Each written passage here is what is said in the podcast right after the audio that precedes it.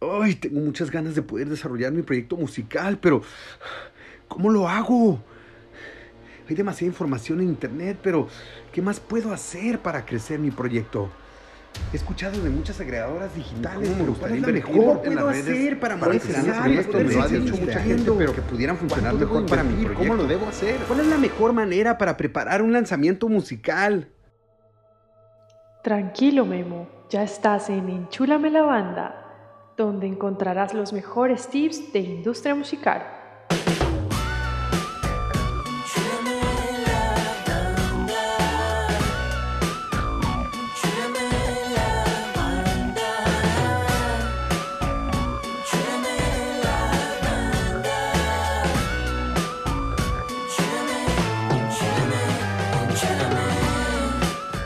Buenas, buenas. Bienvenidos a este su podcast Enchúlame la Banda. Los dejamos con sus anfitriones desde Bogotá, Colombia, Daniela Santamaría y Memo García desde Tijuana, México.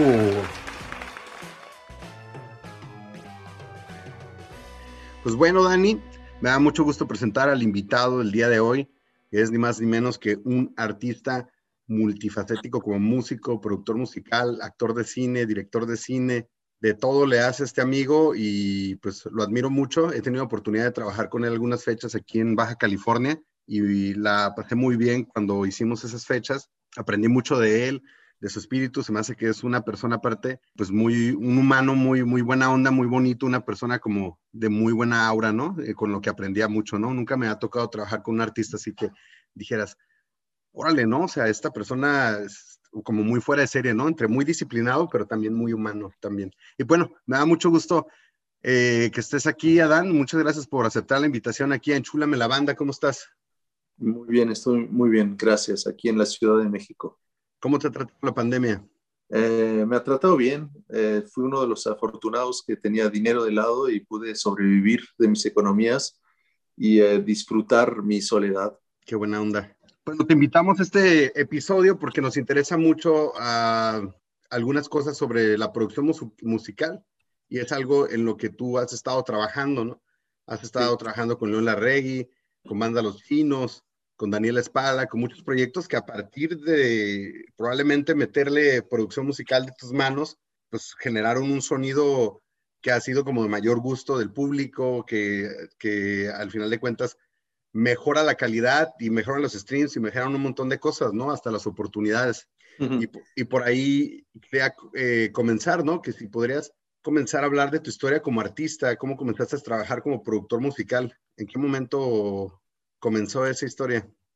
Pues fue, fue yo, yo empecé, mira, empecé a, ir a estudios de grabación en, el, en 1996, eh, a ver que era. La primera, que, la primera vez que entré no entendía nada, ¿no? Solo grabé y ya está. Y, y encontré un mentor en París que se llama Yarol Poupeau, que era un guitarrista de una banda muy famosa en Francia, pero estaban en periodo de pausa. Entonces, durante cuatro años mmm, se ocupó de mí y me enseñó lo que era un estudio, cómo funcionaba, los instrumentos que había que comprar, todo me enseñó los, que, que, que los instrumentos eh, antiguos, vintage, eh, eh, tenían más valor que los nuevos, etcétera. Bueno, miles de detalles, ¿no? Y yo anduve preguntando y preguntando y empecé a hacer mis discos con él, coproduciendo, después con otro coproduciendo. y cuando León Larregui me pidió hacer su, su primer disco solista, que fue Solstice, yo estaba aterrado, ¿no? Decía, no voy a poder solo. Entonces lo produje con Rob, que había producido conmigo eh, Amador. Y bueno, y me di cuenta que, que, podía, que ya no necesitaba estar al lado de alguien y, que podía producir por mí mismo. Entonces me aventé unas producciones ahí y, gracias al éxito de, de, los discos solistas de León, que vendió más, eh, no sé, no sé cuántas copias, eh, pero bueno, como tiene 460 millones de vistas en sus videos, eh, sextuple disco de platino, se fue la locura y la gente empezó a llamarme. Pero yo no era productor y no tenía la intención de ser productor en mi vida. Eh, pero resultó que a cada cosa que me proponían y que producía era disco de oro, disco de platino y entonces empecé a decir, bueno, quizás tenga un talento para ser productor tenga una visión, porque cada vez que veía un artista, yo, yo, siempre pensaba, lo puedo, eh, no sé, lo puedo desarrollar para que explote, para que tenga éxito y, y, me gusta. Y en realidad me encanta que una persona con quien trabajo de repente tenga éxito. Me da mucho gusto. Pero con los años, más allá del éxito, empecé a, a trabajar la producción más bien por el gusto, por, por, el placer de producir, más que por lograr un cierto éxito. Entonces, eh, ahora mi, mi, nueva finalidad es, ser un productor invisible, es decir, que no se note mi producción. Para la gente que no sabe, que está escuchando, la producción es, eh, no, no, es dar el dinero para que se haga el disco, hablo de la producción artística, es decir, eh, un productor se ocupa de elegir con qué batería vas a grabar, eh, se ocupa de elegir qué músicos van a tocar en el disco, qué arreglos vamos a hacer, eh, propone los arreglos, eh, hace la lista de las canciones, entre las 20 elige las 10 mejores. Es, es un trabajo muy importante el productor, ¿no? El sonido, con qué micrófono vas a grabar, las referencias, todo. Es, es un mundo enorme, es como ser un director, ¿no? Y, es el proceso de, de, hacer ese, ese trabajo? O sea, ¿cómo es el proceso? El proceso es que me contactan artistas, eh, yo escucho las canciones, si me gusta, les digo, bueno, ok, trabajemos juntos. Me gustaría grabar en tal estudio. Eh, yo pienso que para ti sería bueno tales músicos o eso. A ver, mándame tu canción, eh, guitarra y voz para que escuche la canción, porque para mí lo más importante no es una canción con arreglos y todo, es que sea guitarra y voz y funcione ya así. Una buena canción va a hacer que la producción sea mucho más fácil y también que cante bien, que tenga carisma el, el, artista y que tenga ganas de trabajar, que tenga un mínimo de experiencia. Me gusta eso. Y, y, eh, y bueno, y así empieza todo. Y de estos de estas veces que, se, que ahora que comentabas, ¿no? Que con León Larreguita que haces aterrado, ¿crees que ese ha sido tu mayor reto o has enfrentado otros retos o cada disco es un nuevo reto? Es que León, yo conocía un poco a Zoe, no mucho, sabía que eran exitosos y él vivía enfrente de mi casa eh, era literalmente mi vecino y un día tocó a mi puerta y eh, bueno, él conocía el trabajo de mi padre y, bueno, y había escuchado algo de música y sabía que yo había nacido en Francia, que había vivido toda mi vida allá y me dijo, oye, a mí me gustaría hacer un, disco que suene un poco como Serge Gainsbourg, que Serge Gainsbourg eh, es un gran músico francés con un sonido increíble, todo lo que ha hecho es maravilloso. Eh, y, yo le dije, mira, en Francia hay tal y tal músico, si quieres te hago escuchar cosas. Y le empecé a hacer, escuchar música y dijo, ah, eso está bueno, me gusta. ¿Quién produjo eso? Dijo, yo, yo lo produje. Y dijo, ah, pero ¿no quieres producir mi, mi, mi EP de seis canciones? dije, bueno, eh, si quieres, sí, eh, pero haz diez canciones, no seis, porque seis sí, pero la banda Zoe no sé si va a querer, porque tampoco puedo hacer una carrera solista, porque estoy con ellos dije, no, pero intenta 10, seguro van a querer, haz 10 canciones. Y bueno, ok, y se fue conmigo a París y él no conocía a nadie, nadie, nadie. O sea, pues, ciegamente confió en mí y fuimos ahí, hicimos Solstice y, que se volvió uno de los discos más importantes ahí de la última década en el mes. Y no sabíamos que íbamos a hacer eso. Era, era una sorpresa. Mientras grabábamos, no sabíamos la importancia que iba a tener eso. Fue una locura. Oye, y tomando en cuenta uh, que hay muchos artistas que ponen resistencia a que un tercero le meta mano a su creación, ¿no? Hay mucha gente, muchos artistas que no tienen como muy clara la parte del productor musical. Este, ¿Por qué consideras que es importante dejar a un lado eso y que el productor musical intervenga? Mira, es, es muy importante. Yo, yo, creo que depende para quién. Eh, para una persona como yo, yo me produzco a mí mismo y de repente necesito a alguien porque estoy abrumado por mí mismo, por mi trabajo, ¿no? Entonces necesito que alguien esté ahí guiándome un poco en mi voz porque a uno mismo es muy difícil dirigirse a uno mismo. Pero, por ejemplo, Banda Los Chinos, que es una banda argentina que, hicimos, ya acabamos de grabar el tercer disco ahora, que explotó también igual.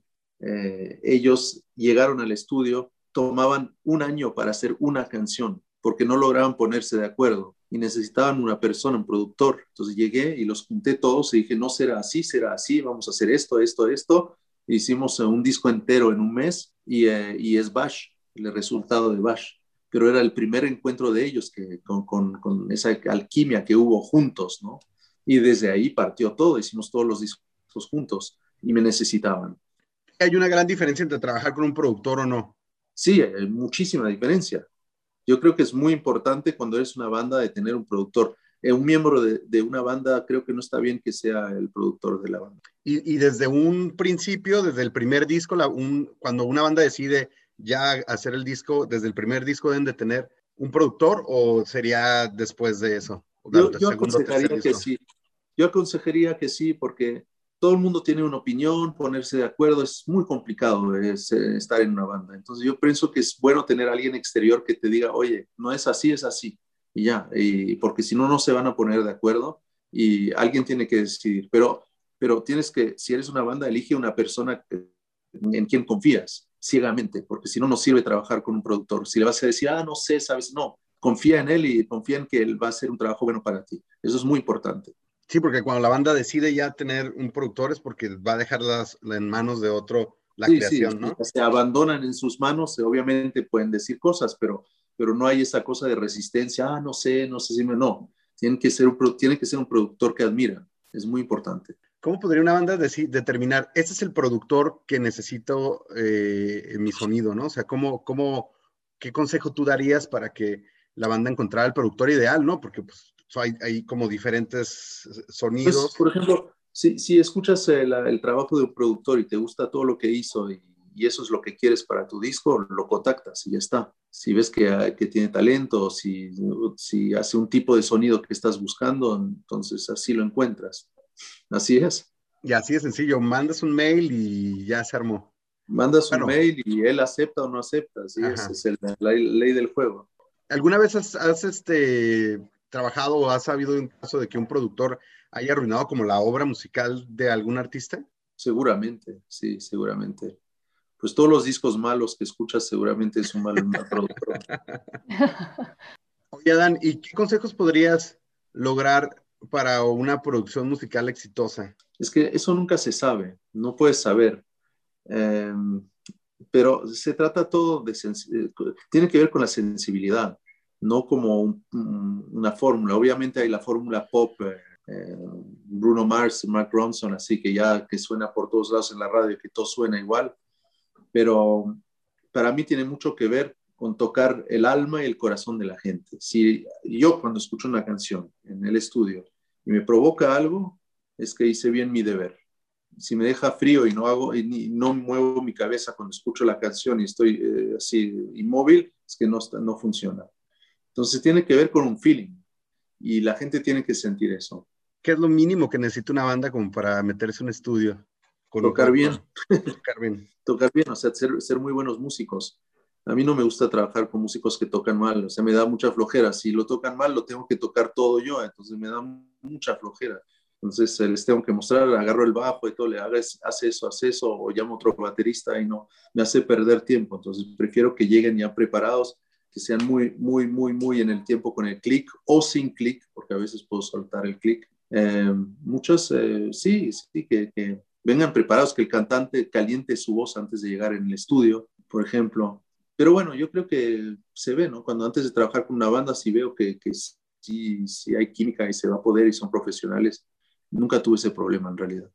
¿Cómo, cómo te puede contactar alguien? ¿Así nomás te envía un inbox y ya? Pasan por mi management en general, que está en, eh, que está en mi, Instagram. Ahí dice management y ahí la dirección del tipo, ahí está. Em, es un poco mi filtro, porque me llegan muchos mensajes personales, así, no mames, cabrón, eh, te admiro, ¿cuánto cuestas para una producción? pero no empieza, o sea, así no se empieza, no, soy, ¿cómo que cuánto cuestas? Digo, primero mándame tu música, a ver quién eres, eh, eh, que tienes maquetas, pero no, no funcionó con el dinero. Primero me tengo que enamorar del proyecto y después ya cobro millones, pero eso es después. Sí, claro. Primero enamorarse del proyecto, eso es súper importante. ¿Y cuál ha sido el proyecto que más eh, te hayas enamorado de él? Digas, wow, esto me encantó hacerlo. Pues yo creo que, mira, hay uno que, que, que no ha pegado por, por, problemas con su disquera y todo, que empezamos a colaborar juntos, hicimos eh, eh, Hombres del Mundo, una canción que se llama así, se llama Chango Menas.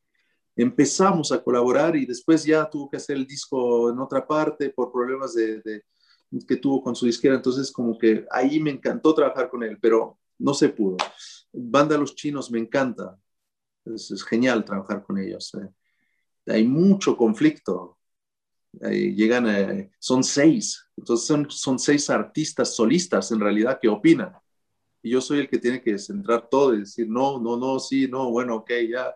Y, es terrible porque me tienen que dejar la última palabra. Y es terrible, es terrible. Porque unos sufren y otros no, y unos ganan, unos pierden, pero son unos musicazos. Y el cantante Goyo es uno de los mejores que he grabado en, en, un, en un estudio. Te hace unas tomas completas del inicio hasta el final sin equivocarse, sin desafinar ni nada. Es, es increíble cuando pasa eso. qué maravilla.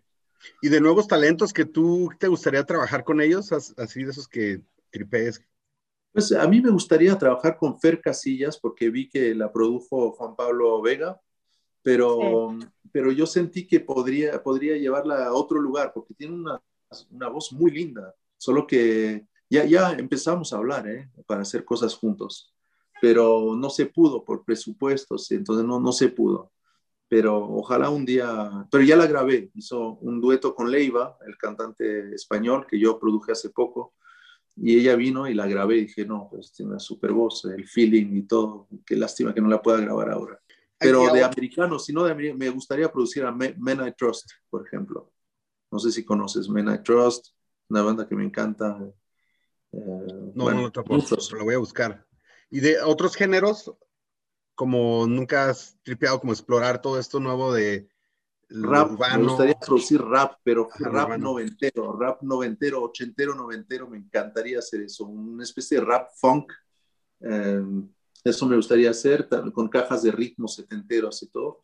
Eh, también me gustaría producir más rock and roll, un poco más de rock and roll. Eh, sí, un rock and roll Led Zeppelin, me encantaría hacer eso. ¿ves? ese tipo de música. Me encanta. Yo escucho rock, ¿sabes? En mi casa, es lo que escucho, entonces lo que más sé hacer. Hace rato comentabas de que es importante que haya un productor musical, pero también dijiste que tus cosas, eh, eh, o sea, tus discos, tú eres el que le mete toda la mano. Este, ¿Trabajas con otros, o sea, si te late trabajar con tus productores tus obras o prefieres? Podría, ah, ¿en mis obras o en las obras de los demás? No, en las tuyas. En las mías sí, eh, por ejemplo, em, Mira, acabo de grabar un EP solo, así encerrado en el estudio solo. Me costó muchísimo y me juzgo a mí mismo, digo, ah, es una mierda, eh, es muy difícil. Pero ahí a final de año quiero hacer un nuevo disco de 10 canciones y eh, voy a tener que tener un productor al lado. Yo creo que sí es importante. Y si no, un increíble ingeniero de sonido y unos músicos maravillosos y un coach vocal para que esté ahí, ¿sabes? Diciendo que todo está bien. Así como ahorita lo dices, ¿cómo podrías enlistar todas las cosas que requiere una buena grabación? Coach local, ingeniero. Pues depende del proyecto, porque hay proyectos que necesitan eh, estar en casa y hacer cajas de ritmo. Hay otros que, por ejemplo, hablábamos de vándalos, eh, yo los grabé en cinta, en, 16 pistas, tocando todos en un mismo cuarto, sin clic, eh, cantando en vivo con una consola que cuesta medio millón de dólares, eh, con los mejores micrófonos, no sé, depende, otros menos, no sé, pero, pero sí, idealmente los grabo en Abbey Road, no sé qué decirte. Pues bueno, yo hasta aquí llego para que sigamos en el último momento del programa que se llama The Word Association. Aquí es donde Dani te picha unas palabras y tú contestas lo primero que se te venga a la mente. Es hora de jugar Word Association, donde ponemos a prueba a nuestros invitados para ver con qué asocian las palabras que les arrojamos. Eh, major Labels. Alianza. Spotify. Estafa. Streams. Eh, publicidad. Discos compactos. O sea, CDs. Ajá, CDs. Ah, romanticismo. Reggaetón. Como yo diría que es banalidad, ¿no? Bueno, depende cuál, hay unos buenos. Sí, sí, sí, estoy de acuerdo, hay unos que me gustan. Pero sí, en general está, está en este momento pues, lo que es más popular, ¿no? Y Yo estoy, lo que más hay. estoy hasta aquí del reggaetón, no doy más, ya me, me traen hasta la tusa. hasta la tusa. Y ya uno más que ya de hecho lo habías mencionado, pero rock. Paraíso. Sí, a mí tanto me gusta, ¿no? Hubo un tiempo en que Latinoamérica tenía eh, pues la bonanza del rock, ¿no? Sí, Ahorita sí, sí. no es. Pero bueno. Iba a de pronto regresar, vuelve. va- tengo un proyecto que va, vas- van a ver. Va vas a hacer regresar el rock. Por favor, Voy a regresar, voy, voy, voy a regresar con rock pronto, van a ver. por favor, por favor. Eso lo hace falta, ¿no? muchos. Los noventas, eh, yo crecí con el rock de los noventas y fue increíble, la verdad. La energía, todo lo que había alrededor de eso. Va, va, va a regresar, ¿saben por qué? Porque acaba de haber una pandemia y a cada vez que hay una guerra o algo, eh, eh, viene el rock después. Eh, entonces, eh, ahora hubo pandemia, todos encerrados, libertad, explosión, rock, eh, fiesta, disco, va a haber de todo, que sea explosivo. Bueno, yo tomo la palabra por eso, porque así me quedo muy emocionada. Además, ya volvió la, no- la moda de la ropa de los noventas, por todo lado la veo, entonces, ¿por qué no vuelve el rock de los noventas? Sí, quizás el grunge va a regresar un momento dado. Ah, sí, increíble. que también fue noventero. Sí. Pues muchas, pues muchas gracias, Adán. Eh, ¿Quieres agregar algo más? ¿Algo que quieras No. comentar? También ahí me dicen colchones, nanana, detrás de mí, no sé si escuchan. Ya Oye, está pasando la señora. E- Bueno, Ese jingle es el, más sonado en todo México, ¿no? sí, Ah, está increíble, está increíble. Sí, sí, Es la sí, banda es el sonora. éxito más grande del mundo, de, de Sí. México. Me imagino que el que lo hizo cada seis meses va a la Sociedad de Autores y Compositores y, y cobra un, un dineral. Sí, sí, no. Pues nada, Adán, muchas gracias. Espero que estés muy bien. Espero pronto escuchar de ti, de, de tu nueva música. Ya sabes, acá en Tijuana tienes a tus amigos y cualquier cosa que necesites, estamos para servirte. Muchas gracias. bueno, para los que quieran seguir a Dan, danos tus redes sociales por si te quieren seguir por ahí los oyentes y acuérdense ustedes de seguir a Enchúlame la Banda en Instagram. música también que hace Adán, tiene muy buenos discos. Hay diferentes en colaboraciones y demás. A mí me gusta mucho uno de lo que hiciste con Adán y Xavi, Los Imanes. Ah, Y este, y bueno, recomiendo la música y escuchen también los proyectos musicales que él ha metido la mano porque la neta sí están como, tienen un sonido muy auténtico, ¿no? Y eso creo que es algo muy chingón que los productores musicales logran hacer, ¿no? Que suene la banda su propio sonido y que sea auténtico y que tenga la calidad y que te guste ponerle a la rola hasta repeat, ¿no? O sea, que no sea el, que no escuches un disco al que les tengas que estar dando skip, skip, skip, ¿no? Que luego suele suceder, ¿no? Que dices, bueno, tres rolas son las buenas y las demás ya no. Bueno, gracias.